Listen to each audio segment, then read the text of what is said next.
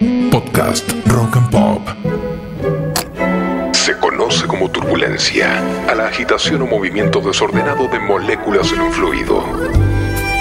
Las historias de amor y desamor que atraviesan al rock y su génesis también fluyen entre las canciones que no nos cantaron. Amores turbulentos.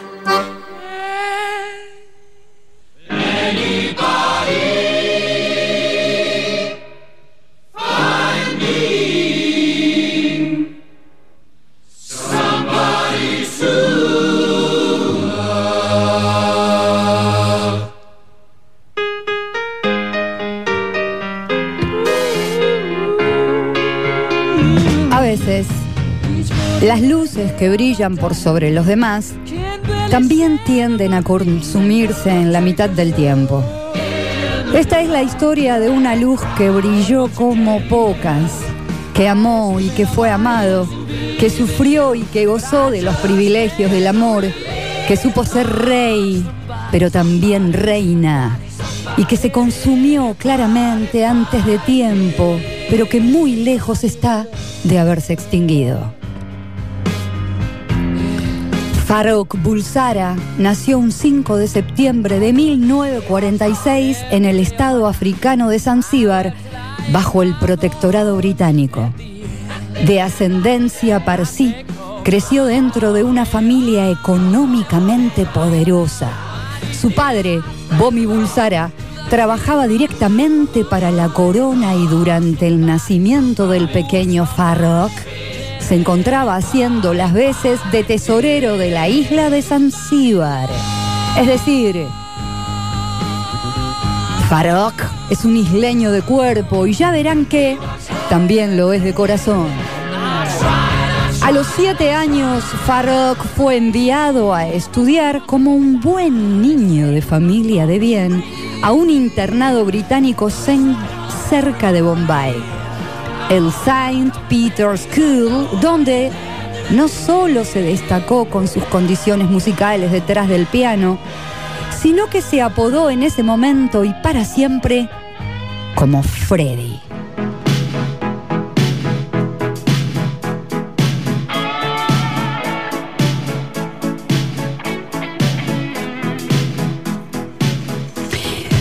Cumplió los 18 años y volvió a su isla natal Zanzíbar, aunque el retorno no sería muy feliz.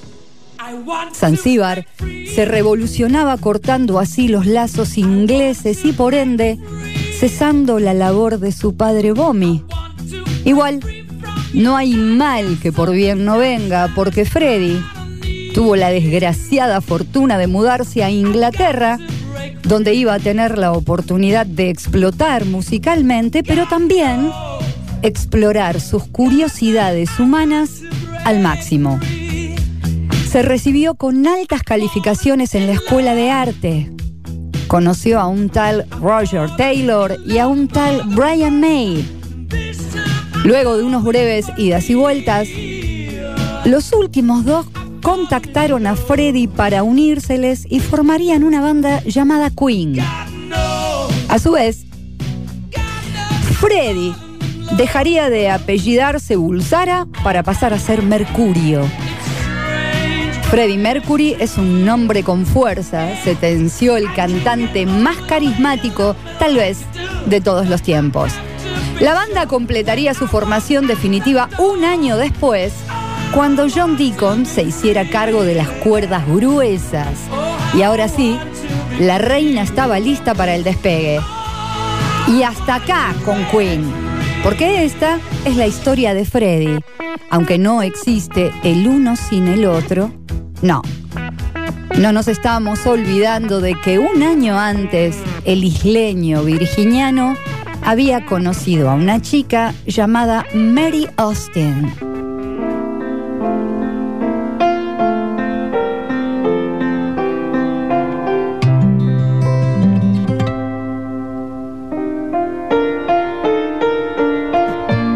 Los 70 encontraron a Freddie Mercury a punto de caramelo.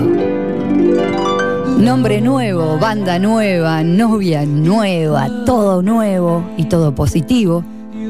O al menos Eso parecía porque el ultra extrovertido cantante no era nada extrovertido con sus verdaderos sentimientos. No hace falta que mencionemos las inclinaciones sexuales de Freddy. Es más, intentar encasillar la sexualidad de Freddy sería una locura a la cual no somos capaces y no nos atreveríamos siquiera. Gay, hetero, bisexual. No lo sabemos y mucho menos nos importa porque lo que es fehaciente y realmente importante es que Freddy amaba. Amaba la música, amaba el arte, amaba las mujeres, amaba los hombres, los amigos y todo aquello que le dictara el corazón y además lo hacía con una pasión tan intensa que hubiese dejado exhausto el corazón del maratonista más experimentado.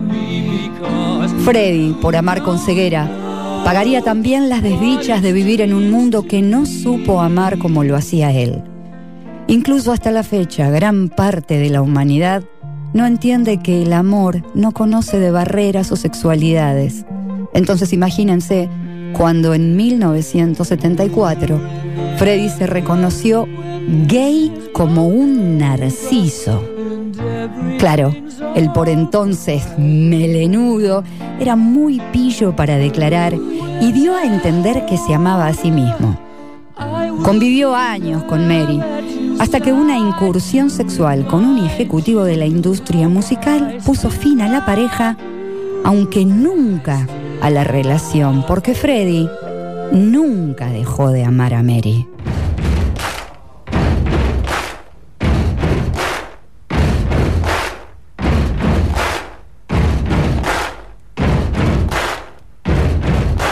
Llegaron los 80 con Queen siendo la banda más impresionante de la escena. Freddy rapado con bigote. Un aspecto único para ese momento y también una etapa de desenfreno sexual. Contra viento y marea, Freddy se plantó tras lo que le dictaba el corazón como una palmera se aferra a la isla en medio de la peor tormenta. Claro, no debería ser nada fácil estar en el centro de la escena mundial y no poder ser realmente uno mismo.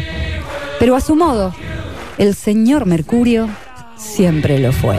En simultáneo, conocería la traición de la mano de un amante llamado Paul Prenter, quien supo ser además asistente y manager de Freddy, hasta que terminó vendiendo los más íntimos secretos al mejor postor amarillista, cuando mencionó que sus previos amantes habían muerto de sida.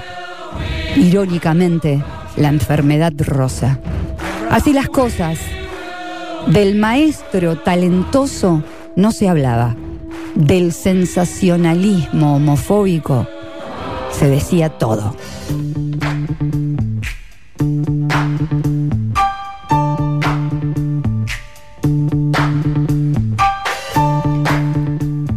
Pero Freddy ya había conocido a Jim Hatton, con quien pasaría el resto de sus días. No es misterio la enfermedad que contrajo Freddy, que se dice que ya para 1987 lo sabía porque había recibido el diagnóstico, pero prefirió quedarse callado. Se mantuvo resguardado hasta el día de su muerte bajo la hermosa máscara de la ironía. En una de sus últimas entrevistas, cuando le preguntaron si dormía con hombres, él contestó, Duermo con hombres, duermo con mujeres, duermo con mis gatos. ¿Qué tiene que ver eso con la música? Fiel a su estilo, Freddy nos enseñó hasta el final que no importa quién se ama, sino que lo que importa es con cuánta intensidad puedas hacerlo. En un acto final de amor, reconoció públicamente e invitó valientemente a todos aquellos que en su situación quieran unirse a Él en la lucha contra esta enfermedad y contra el prejuicio, convirtiéndose para siempre en un ícono que trascendió toda fama a través del verdadero coraje, que es poder amar con el corazón abierto. Y hasta acá, otra historia de amores turbulentos.